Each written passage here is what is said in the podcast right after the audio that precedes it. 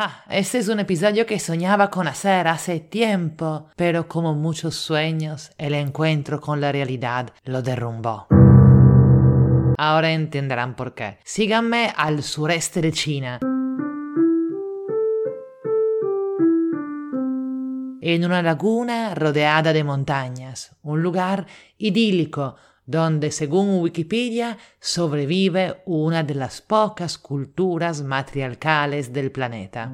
Yo soy Isotta, italiana en Lima, y este es ¿Y tú qué opinas? Un podcast de historias con una pregunta al final. Entonces, confiando en Wikipedia, yo me había enamorado de los Mosui, una pequeña población de la China donde yo había entendido que mandaban las mujeres y donde se practica algo llamado el matrimonio ambulante, que venía descrito así. En lugar de unirse en matrimonio formal, las parejas mosuos desarrollan relaciones basadas en el amor mutuo y en el deseo. No existe una ceremonia formal de boda. Los hombres visitan a las mujeres en las noches y regresan a su casa en la mañana. Estas visitas nocturnas son típicamente secretas. Nadie en la familia mira o juzga con quién se acuesta cada uno. No hay ningún estigma sobre la sexualidad. Muchos son monógamos, pero no es un requerimiento porque las visitas son secretas y cada uno hace lo que quiere. Hasta acá pinta bien, ¿no? Seguimos. Si nacen hijos, estos se quedan en la casa materna, con la mamá, la abuela y los tíos, los cuales desempeñan un papel súper importante, más que los padres biológicos. Los padres nunca se mudan a vivir juntos. Las relaciones pueden ser temporales o duraderas. Si una pareja decide terminar su relación, simplemente dejan de visitarse, sin estigma ni complicaciones legales. Un modelo interesantísimo, ¿no? O así me pareció, hasta que me puse a escuchar entrevistas en YouTube, porque hay varios documentales sobre esta población, y me pasé un día viéndolos todos. Antes que todo me sorprendió que algunas entrevistadas decían puedo verme enamorado solo de noche, no está permitido vivir juntos. Yo, ¿no está permitido? O sea que si quisieras. Y resulta que sí, muchas quisieran. También porque la alternativa es vivir con la familia materna toda la vida. Y justamente dice otra entrevistada, sí, la idea que viviré toda la vida en la casa de mi mamá me oprime y también entrevistaban a otras que se habían ido para casarse con chicos de otra parte de China y poder vivir juntos. Y ahí empecé a pensar, mmm, fácil yo las idealizaba, imaginándolas libres de poder seguir sus deseos. Pero, de hecho, que si me enamorara de alguien y este me reciprocara, cosa que todavía no me ha pasado, Sería una super joda poderlo ver solo en la noche, ¿no? Y también me quedé pensando en los padres de los niños, que en vez que criar a sus hijos, crían a los de sus hermanas. O sea, la figura masculina es el tío, no es el papá. Y me dio un poco pena por los papás que se perdían a sus hijos. Pero no sé, igual las aldeas son chiquitas y los ven por ahí pero no los educan ellos. Y otra cosa que descubrí es que es una sociedad matrilinear, no matriarcal. O sea, no es que las mujeres mandan, sino que el linaje, el apellido y los bienes se transmiten a través de la línea materna.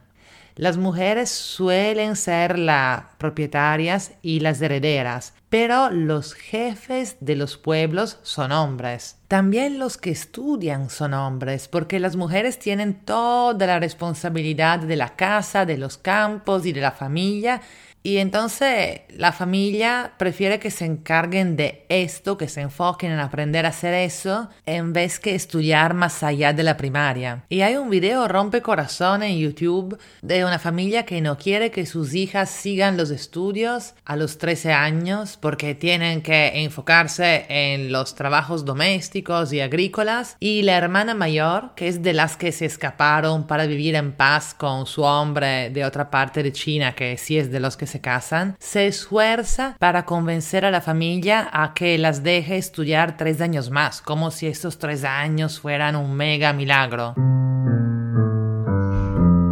Y bueno, dirán ustedes, en un montón de sociedades agrícolas eso es así, también acá en Perú. ¿Qué te sorprende?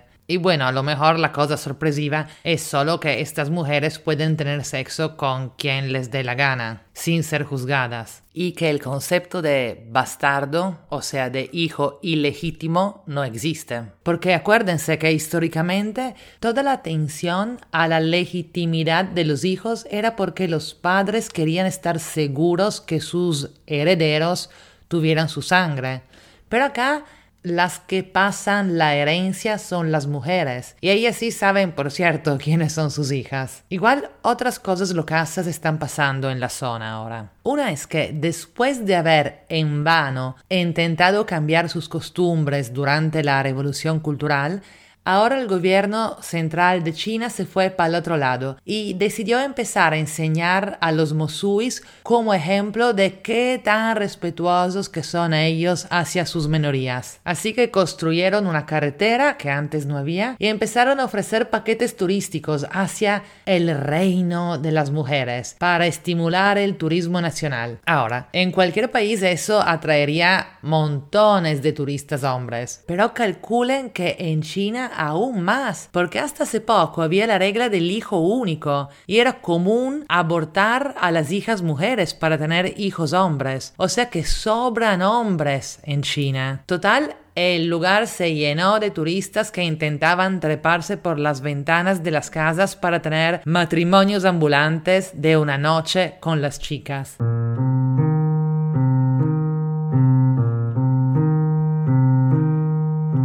Como ellas obviamente no querían y gritaban y llamaban a sus hermanos para que les pegaran, la aldea principal se llenó de postríbulos con chicas de otra parte de China para atender a las necesidades de todos estos turistas cachondos. Por otro lado, había también una entrevista a una turista mujer que decía que intenta regresar lo más seguido que puede porque, y cito, los hombres Mosui son guapísimos y muy directos. Y también un pata que trabajaba de guía decía, ah, la vida del hombre Mosui es fantástica. Y le guiña el ojo a la periodista mujer que lo está entrevistando. Y está en un paseo en barco y empieza a indicarle lugares caleta y a decirle, mira, yo a veces hago matrimonio ambulante por acá, a veces me voy en ese otro lugar de allá, a veces me voy por allá, por todo lado. Y bueno, no sé cómo terminó esa entrevista, no, no entendí si la periodista estaba incómoda o si lo estaba evaluando. Me viene a la mente una amiga mía